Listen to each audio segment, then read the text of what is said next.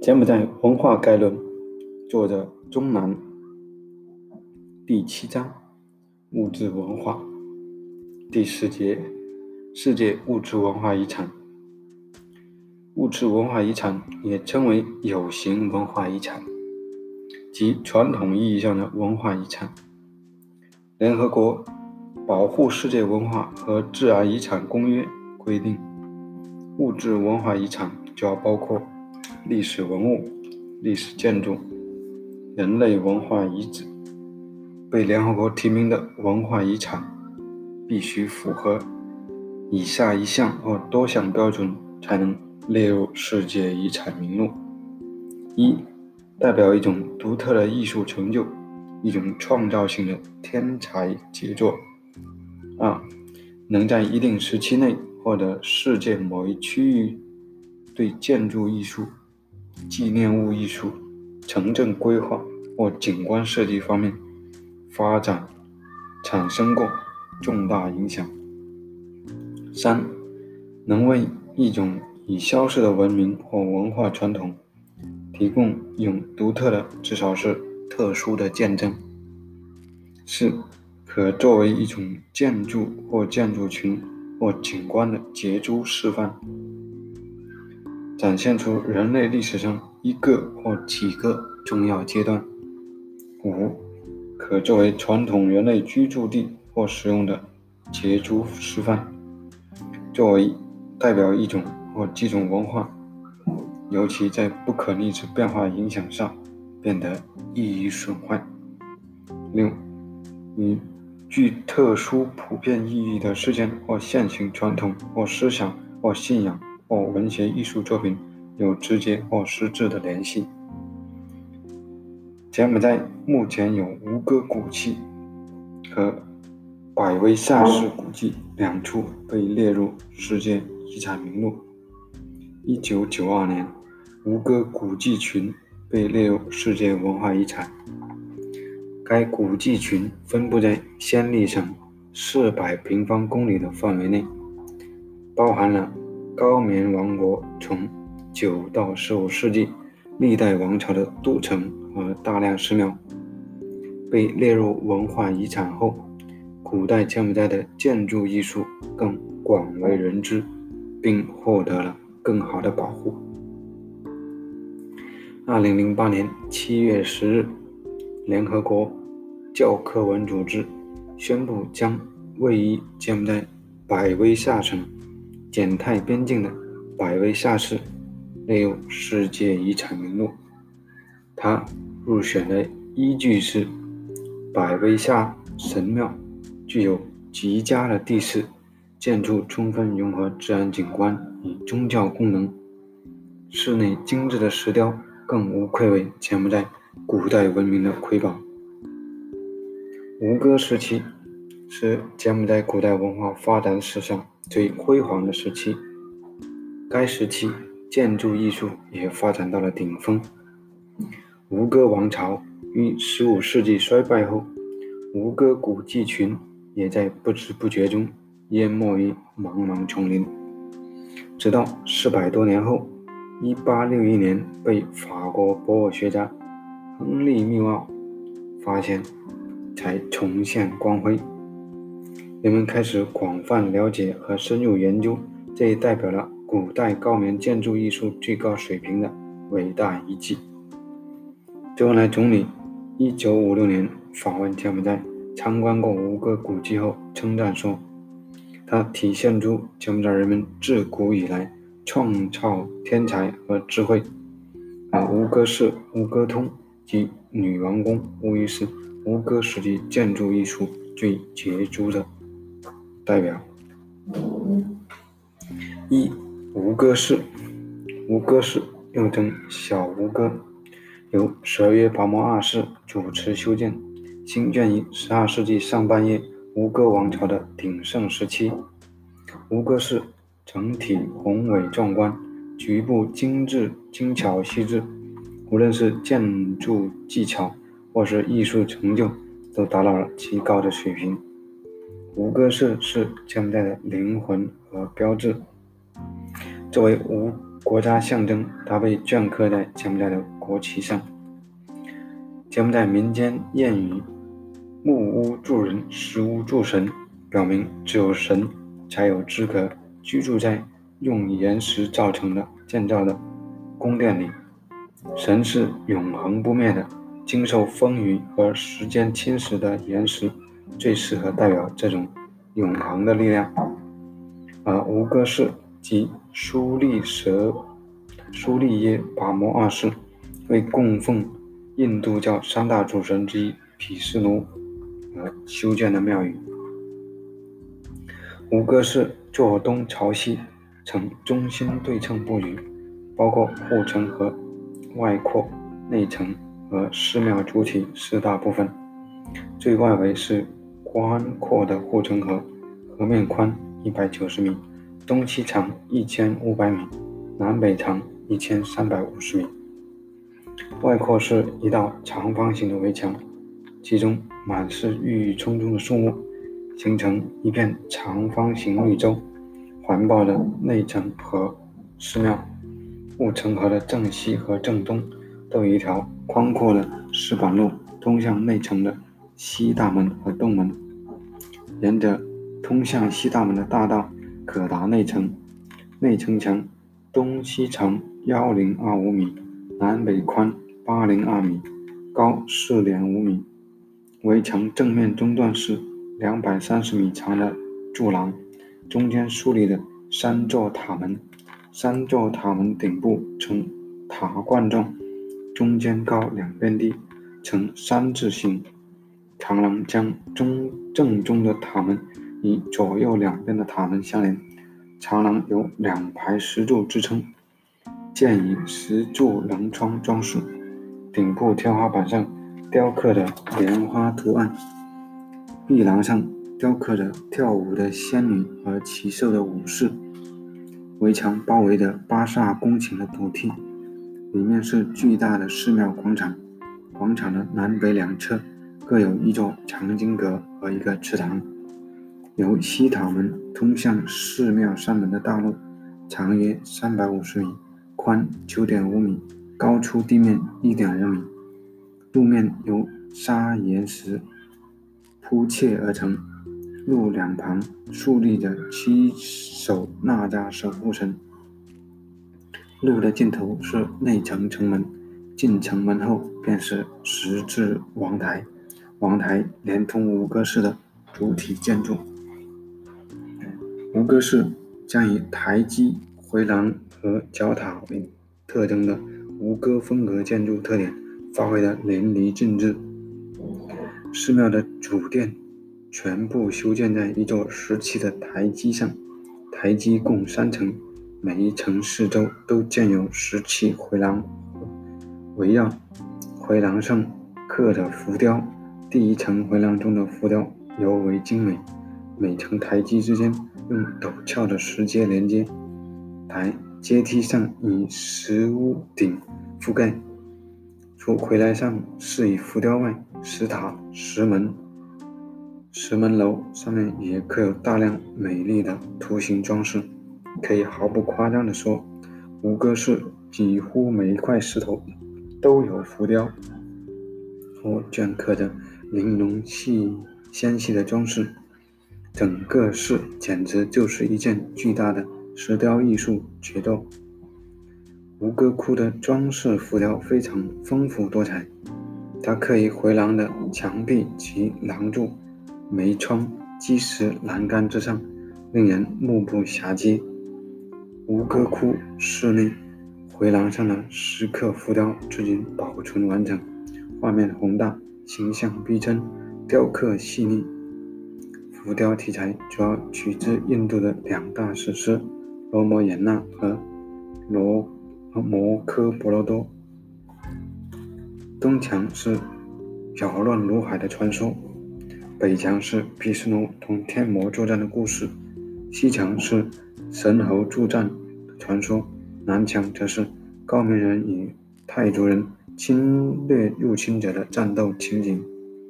这些精美的浮雕层次分明，手法细腻，将神话故事刻画得栩栩如生。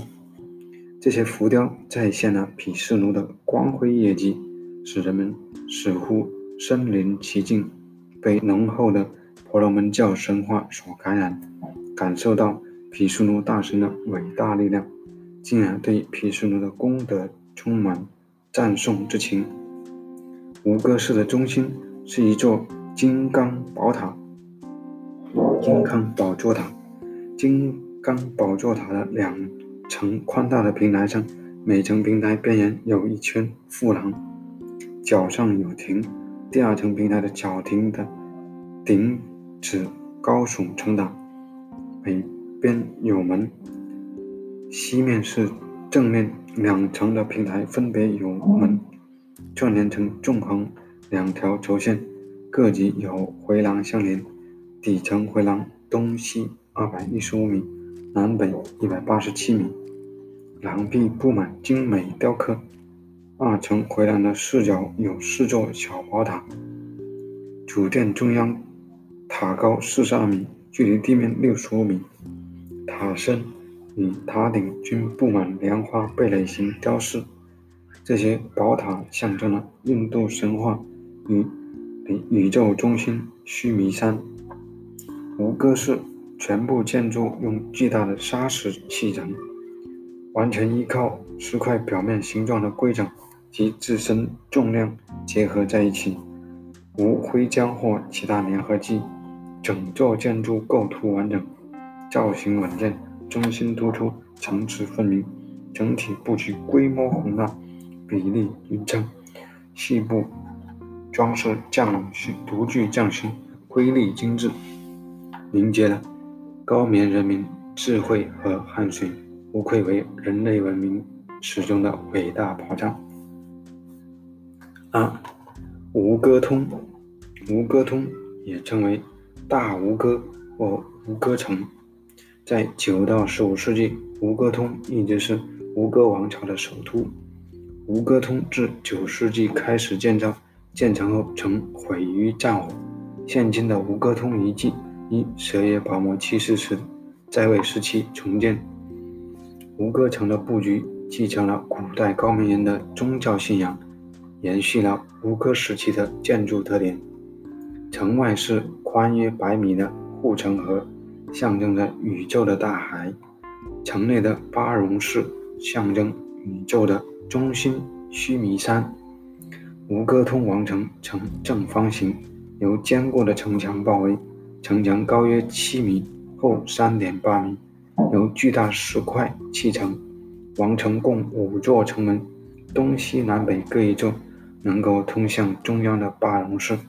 另一座城门名为胜利门，位于东北部，能够直通城内的皇宫。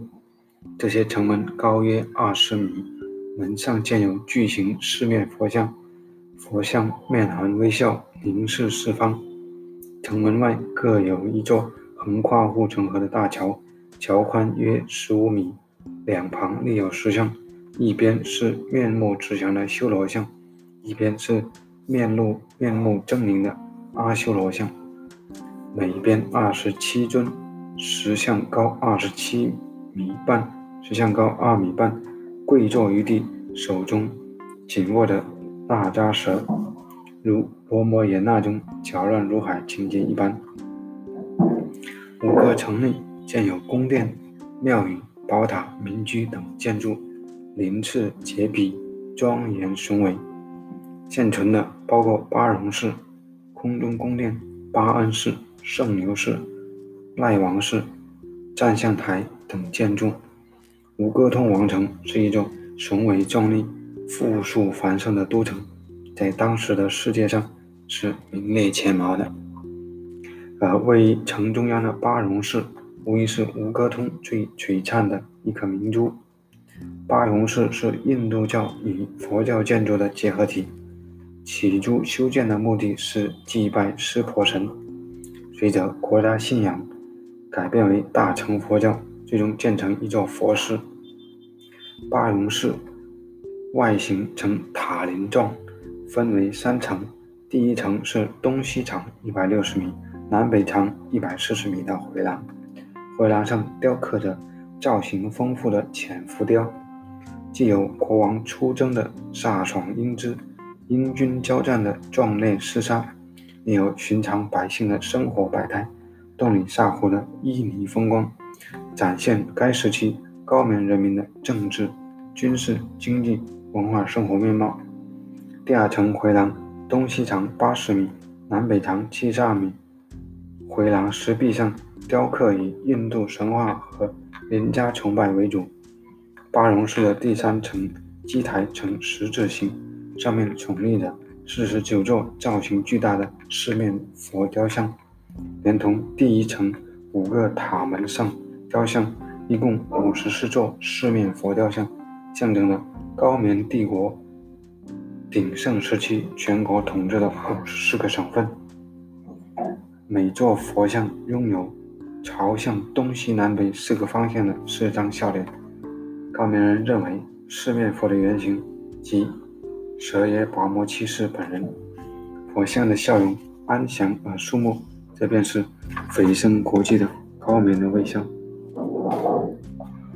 三，百威下寺。百威下寺位于柬埔寨百威下省柬泰边境，是吴哥时期典型的山庙建筑。据寺中石雕记录，寺名为，意为供奉湿婆神的寺庙。百威下寺建于柬泰边境的扁担山脉南面六百二十五米高的悬崖之上，由吴哥王朝第四位君主耶稣跋摩一世于八百八十九年动工兴建，历时两百多年。约在一千一百五十二年，苏利耶跋摩一世在位时正式完工。整个建筑沿着山路由北至南、自下而上一线展开。由于山脉呈南北走向，因此柬埔寨其他古寺与柬埔寨其他古代寺庙不同的是，其山门不是朝向东面，而是朝向北方。整座寺庙分为四个部分，大大小小的庙宇分布在整座山上，长达八百九十六米的中轴线上，由向下的石梯和甬道相连。甬道两旁立有林家狮子和那家石像。第一部分从山脚的寺门至第一座塔门，寺门有两尊石狮守护。寺门至第一座塔门。有一条石道，石道尽头是向上的石梯，石梯下的基座竖立着雌雄两条高达两米的那迦神蛇，蛇身挺沿石梯扶手，蛇身则沿石梯扶手蜿蜒而上。第二部分从第一座塔门至第二座塔门，第一座塔门比第二第二座塔门比第一座塔门更高。东西两边是四方形侧殿，各有四个小门可供出入。塔门的山墙上装饰着精美的婆罗门教特色的雕刻。中间有一条宽阔的石道，长三百五十米，宽十米。距塔门约八十米的石道旁，还有一座四方形的水池，水池长三十三米，宽二十米，深十米，有石阶可以下到池底。第三部分从第二座塔门至第三座塔门，这座塔门最高大，塔门两边修建的侧殿规模更大，期间的石道长一百一十米，石道两旁每隔四米就立有一个巨大的石柱。进入塔门后的第四层由两部分组成，前部是一座三个小门的塔门，塔门左右两边各有一座藏经阁。后部则是百威下寺供奉湿婆神的主殿，主殿四周建有围墙，人们通过殿前的走廊连接在北门进入主殿拜祭湿婆神。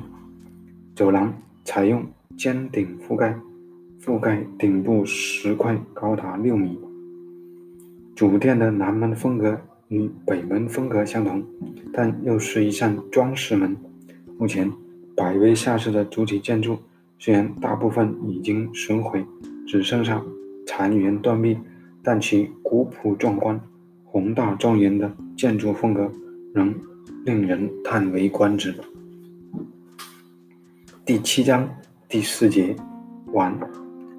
第七章共四节完。全书共七章完。